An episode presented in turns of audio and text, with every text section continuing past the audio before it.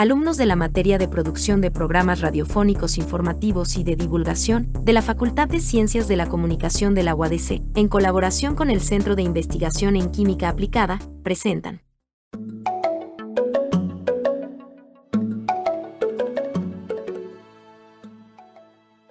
Hola a todos y bienvenidos a esta primera emisión de este podcast llamado Aprendiendo a Aprender, donde el tema principal será la educación. Pero antes de que piensen pausar este audio y cambiarle a su canción favorita o algo disque más interesante, quédense un poquito más para que escuchen que aprender también puede ser muy divertido y sobre todo entretenido. Yo soy Fátima Basulto, su locutora oficial de este bonito e interesante programa. Sé que muchos han de estar pensando, ¿qué tema sobre la educación este, puede ser tan interesante como pues para hacerlo digno de un podcast? Pues yo les tengo la respuesta. Esta es la situación. Pasa mucho entre nosotros los jóvenes universitarios que presentamos el examen de admisión, lo aprobamos y comenzamos a pensar en comernos el mundo, queremos hacer muchas cosas, muchos negocios y queremos estudiar mucho y empezamos a divagar. Entonces, honestamente yo soy de esas personas y la verdad es que en mi tercer semestre de la carrera, fíjense, o sea, empezando, yo ya quería estudiar una especialidad. Quería hacer un doctorado, una maestría y ni siquiera sé cómo funciona eso. Eso empezó porque llevé mi materia de semiótica con el maestrazo, el doctor Miguel Sánchez, y la verdad es que me enamoré de su materia. Y entonces empecé a cuestionarme que pues, se puede estudiar algo sobre eso, sobre semiótica, es un grado más, es lo mismo. Entonces muchas preguntas que la verdad todavía no tienen respuesta. Gracias a Dios tenemos el Centro de Investigación de Química Aplicada y hoy tenemos un invitado muy especial que nos va a ayudar a responder estas incógnitas. Y aquí tenemos al doctor Luis Alfonso García Cerda, director de posgrado, quien es la persona ideal, ideal, se los juro, para hablarnos sobre la educación y sobre todo de este gran tema, ¿por qué estudiar un posgrado? Pues muy buenos días, doctor. Estamos muy emocionados de tenerlo de aquí de invitado en el estudio y sobre todo agradecerle de este tiempo que nos está haciendo en su agenda, perdón. Sé que debe estar muy ocupado, entonces muchísimas gracias por estar aquí. Muchas gracias, buenos días. Este, una gran presentación. Este, veo que es un tema muy apasionante y, es parte de la plática el tratar de, que los estudiantes que terminan una licenciatura, una ingeniería, vean qué, sigue a partir de que termina, ¿no? Entonces, es importante. Muchas gracias por la invitación y estoy aquí a sus órdenes para lo que gusten conocer. Muchísimas gracias. Sí, la verdad es que es un tema muy, muy difícil en el sentido de que estamos empezando como que en el mundo, queremos hacer muchas cosas y no sabemos. Entonces, para todos aquellos que no estamos familiarizados con este tema, pues me gustaría empezar con una pregunta bien sencilla, la verdad. Eh, pues, ¿qué es un posgrado, doctor? ¿Qué nos puede decir aquí a nosotros? Ok, bueno, estos posgrados eh, es cuando te especializas en algún tema en específico, una vez que terminas la licenciatura o la ingeniería. Estos programas nos van a dar un mayor conocimiento con estudios de mayor profundidad y duración. Mm hay tres tipos de programas de posgrado, ah, la especialidad, la maestría y el doctorado. Eh, yo hacía un poco de investigación y encontré en la página del Consejo Nacional de Ciencia y Tecnología un, escrito de, la autora Cris Alejandra Rivera, eh, donde menciona que hacer un posgrado es muy difícil, o sea, es muy complejo, lleva mucho tiempo. Y aquí, pues, entre nos en la confianza que estamos generando, ¿cree que vale la pena este sacrificio, hacer, o sea, estudiar un posgrado? Este, ¿Usted qué opinión tiene al respecto? Mira, a, mí cuando me han preguntado estudiantes que si es bueno o es malo estudiar un posgrado, yo lo único que les digo es que, tienes que tener esa pasión por estudiar un ah, posgrado. Ah, claro que sí. Sí, obviamente, como ya te mencioné, están esos tres tipos, la especialidad, la maestría y el doctorado.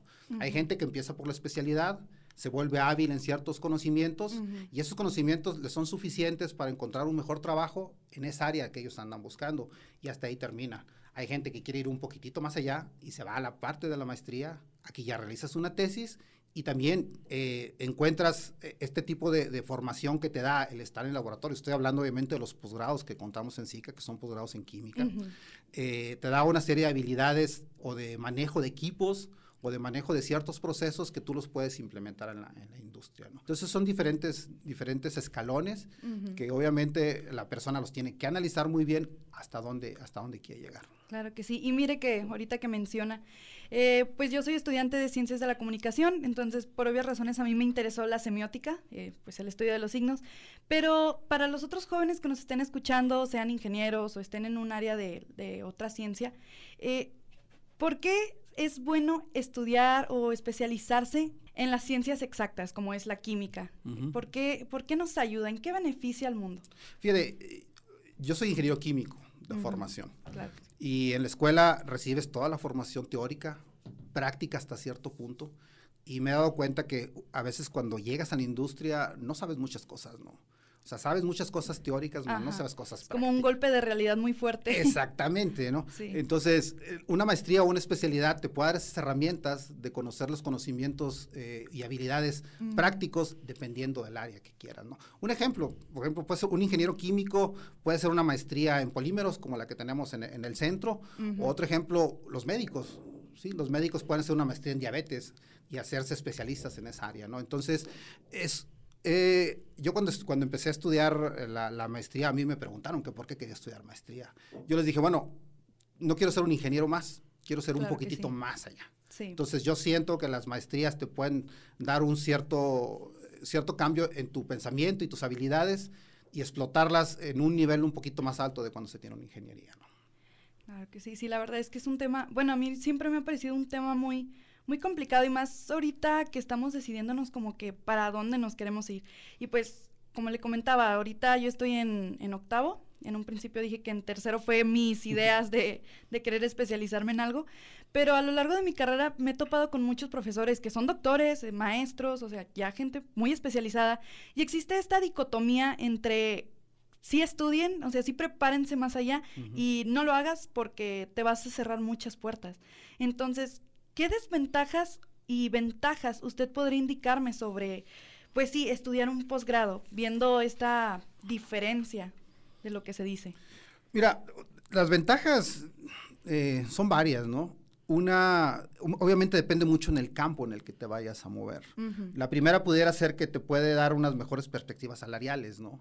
Eh, te lo digo de manera, de manera eh, por experiencia. en el centro hay empresas que que nos buscan, donde andan, valga la redundancia, buscando estudiantes que tengan maestrías. ¿Por qué? Porque a lo mejor están pensando en desarrollar nuevos productos o nuevos procesos.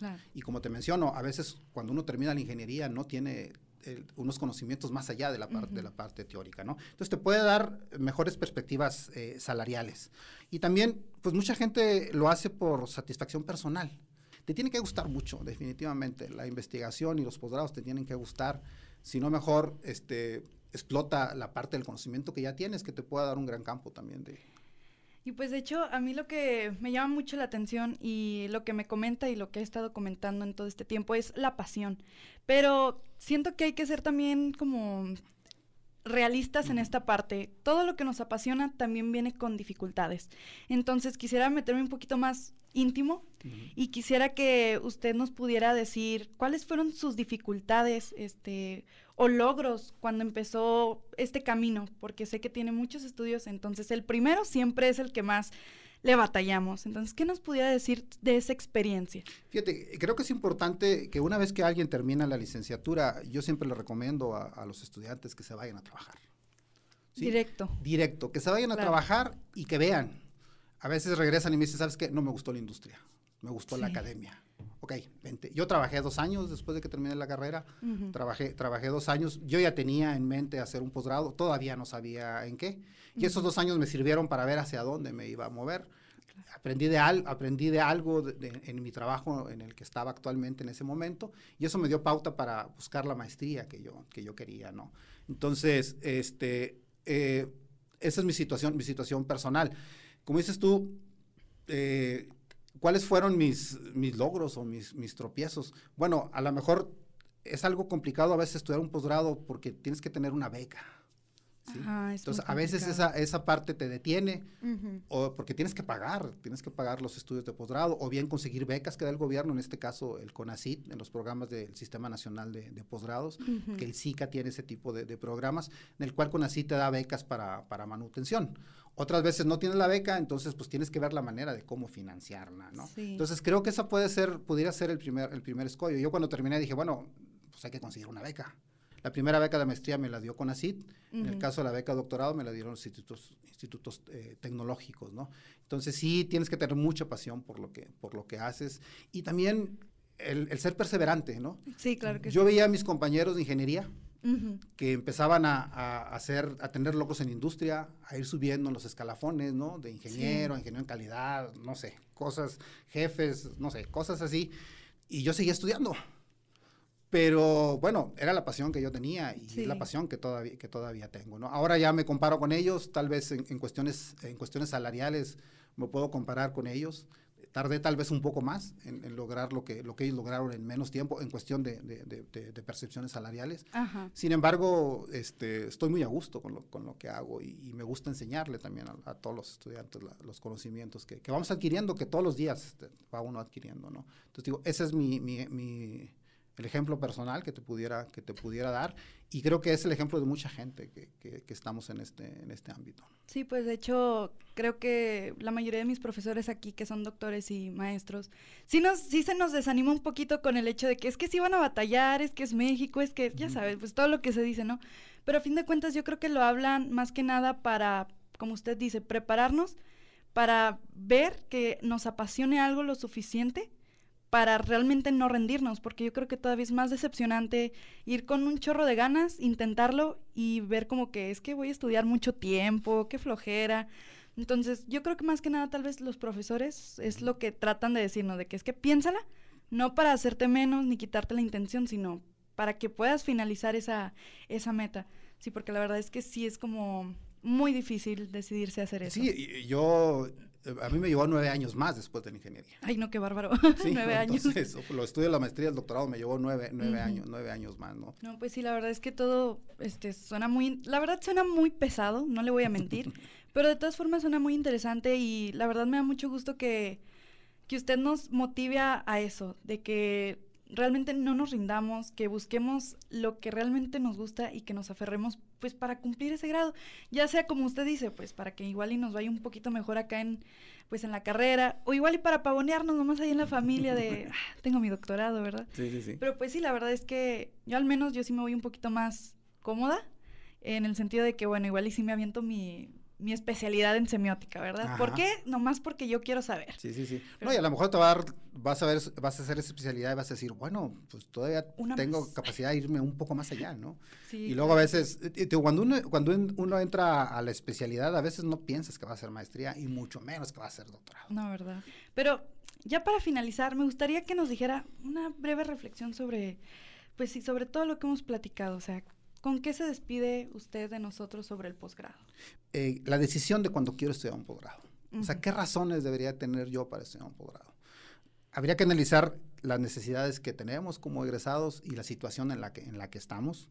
También es importante investigar las diferentes opciones que tengo de posgrados. O sea, no mover con el primero que me pongan enfrente, ¿no? Entonces, es importante investigar qué opciones quiero.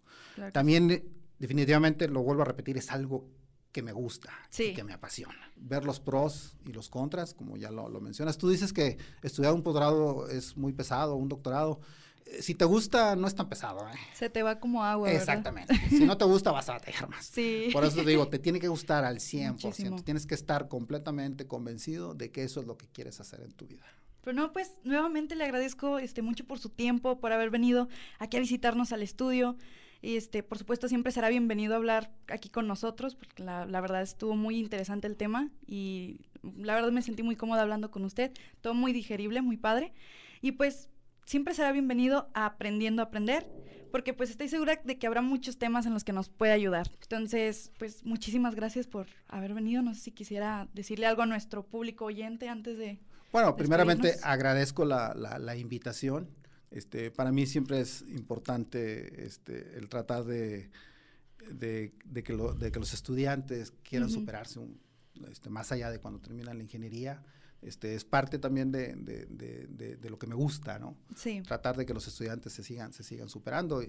Eh, es muy, muy importante para mí y creo que para toda la gente que, hace, que, ya, hicimos un, que ya hicimos un posgrado. Y hay instituciones que también eh, ofrecen posgrados, pues es parte de, tener, de formar estudiantes que al final de cuentas van a ayudar también al desarrollo tanto tecnológico, humanístico del país. Y es una puerta que muchos está ahí, simplemente hay, que, hay que abrirla y este, traspasar esa puerta y, llegar hasta donde quiera ser. Yo ahorita le digo, yo tengo hijos que ya están, ya están en carrera o terminaron la carrera y les digo que el único límite pues se lo fijan ustedes. Sí, la verdad. Nadie más se lo fija. Eh, hasta donde ustedes quieren llegar, hasta ahí, hasta ahí va a ser ese, ese, ese, ese, ese, ese punto en el cual ustedes van a, van a llegar. ¿no? Entonces, adelante, a estudiar un posgrado y este y verán que las cosas también son muy interesantes cuando uno después termina la carrera. Muy positivas. No, pues bueno, pues tristemente el programa ha llegado a su final por el día de hoy y esperemos sigan escuchándonos con más temas interesantes sobre la educación y no olviden que pueden dejarnos sus dudas o sus propuestas de tema para los siguientes capítulos del podcast en mis redes sociales. Me pueden encontrar en Instagram como Fátima Basulto, donde estaré atenta a todos sus mensajes. Me despido de todos ustedes y nos escuchamos pronto. Hasta luego.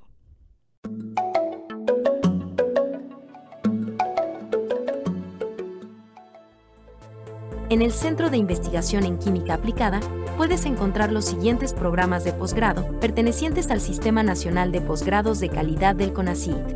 Especialidad en Química Aplicada. Maestría en Agroplásticos. Maestría y doctorado en Tecnología de Polímeros. Más información en www.sica.mx. Esta fue una producción de alumnos de la materia de producción de programas radiofónicos informativos y de divulgación, de la Facultad de Ciencias de la Comunicación de la UADC. Fátima Basulto. Samuel Cárdenas. Perla Cortés. Laura de León. Maestra, Rebeca Rodríguez. En colaboración con el Centro de Investigación en Química Aplicada.